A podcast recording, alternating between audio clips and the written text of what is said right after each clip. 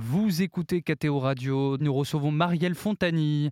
Vous êtes chargée de mission culture à l'œuvre d'Orient et vous nous parlez aujourd'hui du manouché libanais, entré au patrimoine mondial de l'UNESCO. Y a-t-il quelque chose de meilleur qui rappelle mieux le goût du Liban qu'une manouchée bien croustillante garnie d'une fine couche de za'atar?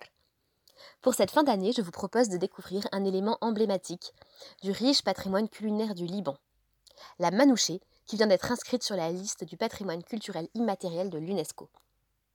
Il ne s'agit pas d'un patrimoine spécifiquement chrétien, c'est plutôt une tradition commune, préparée dans toutes les familles, sur tout le territoire, chez les communautés rurales et urbaines, et partagée par tous les groupes confessionnels qui composent le Liban.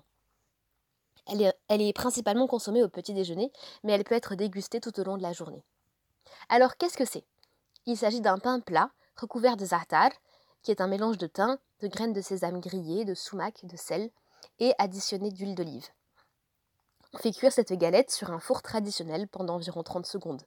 On peut ensuite y ajouter des tomates, des concombres, des olives, de la menthe fraîche, selon le goût de chacun. On en trouve dans des petites boulangeries à tous les coins de rue au Liban. Dans les familles, il n'est pas rare que la préparation soit accompagnée des prières de la cuisinière.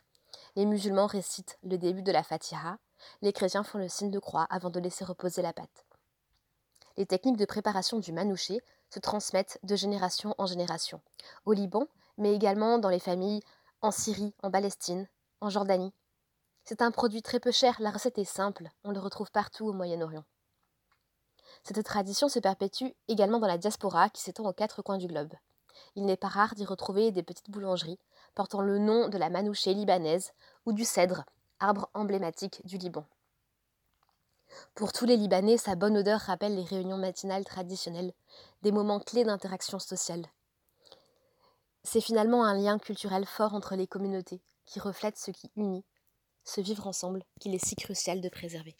Merci beaucoup Marielle Fontani pour votre intervention. Je le rappelle, vous êtes chargée de mission culture à l'œuvre d'Orient. Excellente journée à vous.